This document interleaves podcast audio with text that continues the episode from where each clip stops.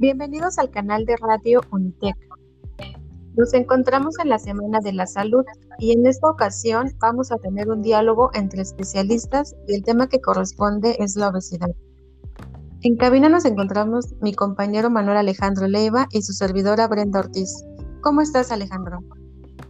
Muy bien, muchas gracias. Es un placer poder estar aquí con ustedes. Este día nos acompañan invitados muy especiales. Tenemos a la doctora Mariana Jacobo Valderas, quien es la directora del Hospital de los Reyes y ha participado en diferentes campañas de prevención a la obesidad. ¿Cómo está, doctora? Hola, ¿qué tal? Buenas tardes, Brenda. Muy bien, muchas gracias. Un saludo a su auditorio. Es para mí un placer estar el día de hoy en este espacio para poder hablar de un tema que es muy interesante. Bienvenida. También nos acompaña la doctora Dulce Manzano Salas, quien por más de cinco años ha realizado diversas investigaciones acerca de la obesidad. Ella es la directora del área de investigación del Hospital Instituto Nacional de Ciencias Médicas y Nutrición Salvador Subirán. Hola, muy buenas tardes a todos. Les agradezco mucho la invitación, el espacio y el tiempo que se me brinda.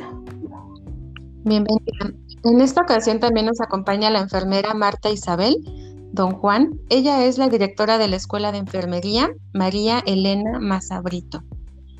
¿Cómo está, enfermera? Es un placer estar con ustedes el día de hoy y de antemano agradecer su invitación a nuestros conductores Brenda y Alejandro a su programa de radio. Bienvenida.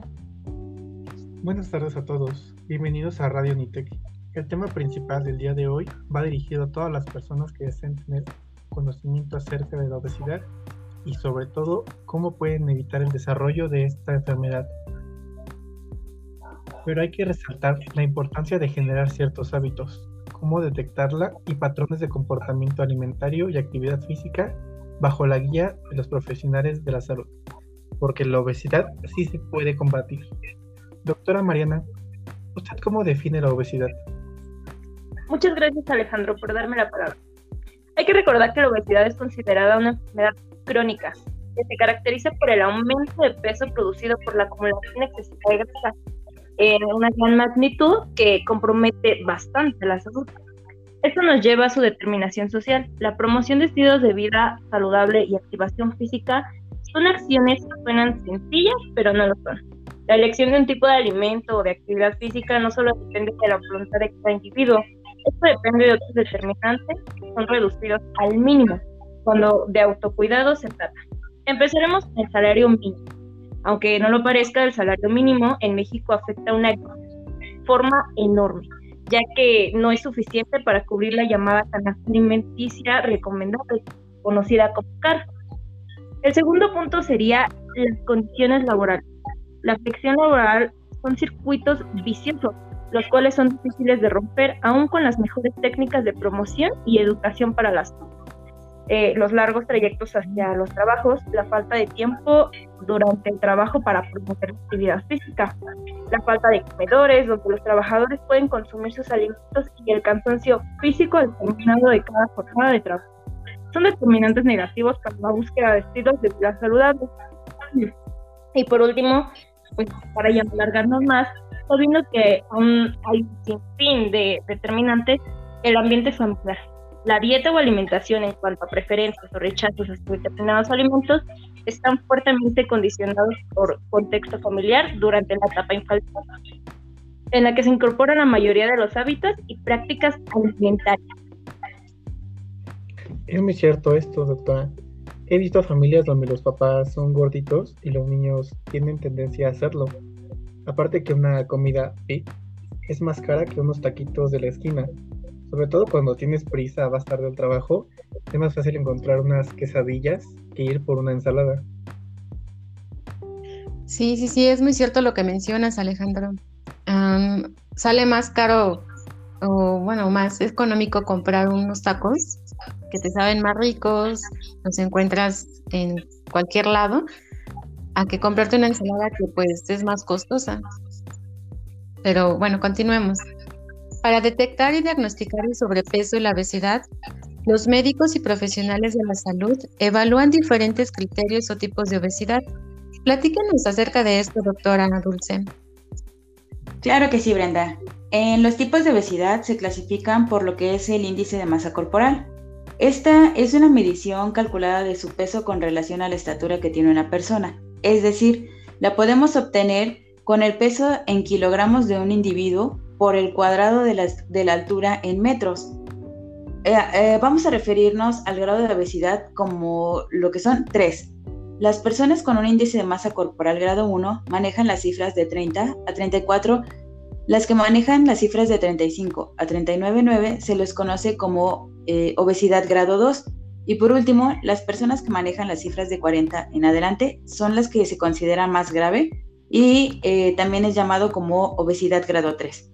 Es importantísimo conocer las medidas ya que, ya que corremos el riesgo de presentar otro tipo de enfermedades que se relacionan con la obesidad, como puede ser la diabetes, la hipertensión, un accidente cerebrovascular o incluso una dislipidemia.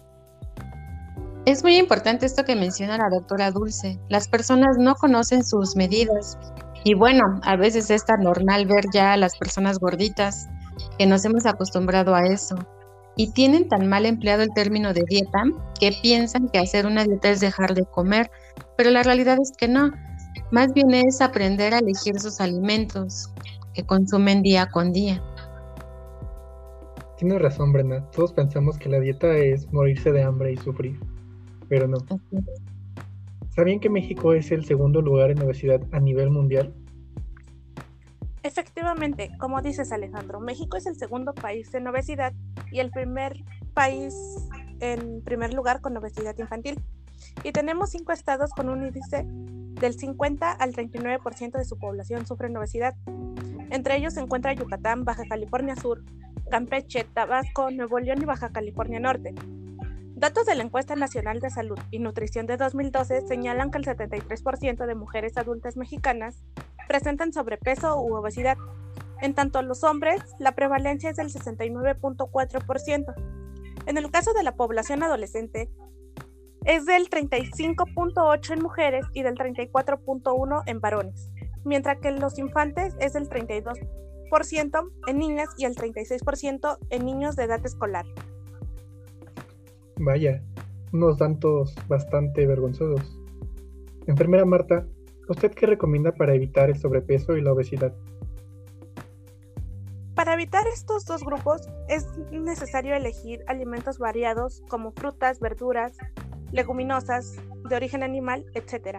El consumo de, de grasas, embutidos, aderezos, Restringir alimentos como el contenido de azúcares refinados, como son las gaseosas y las golosinas. También es importante evitar ayunos prolongados y realizar cinco comidas al día. Mantener un estilo, estilo de vida activo, realizando actividades físicas y ejercicio por lo menos 30 minutos diario. Evitar el consumo de bebidas alcohólicas y tabaco y tomar suficiente agua. Muy buenas recomendaciones, doctor, esta enfermera. Sí, la verdad es que la mayoría de las personas no lo, no lo hacemos, ¿no? Pero bueno, pues hemos llegado al final de nuestro... Les agradezco a cada uno de ustedes por compartirnos esta información tan valiosa. Y ya solo nos queda por decir que la obesidad es un tema emergente de salud pública. La Organización Mundial de la Salud señala que la acumulación excesiva de judicial para la salud, poniendo a las personas en riesgo. Por eso es importante su prevención y el llevar una alimentación adecuada y practicar algún deporte nos puede ayudar a prevenirla. Con esto confirmamos que la obesidad sí se puede combatir. Es, se puede combatir y prevenir. Muchas gracias por escucharnos. Esto fue todo por hoy en Radio Unitec. Hasta la próxima. Bien.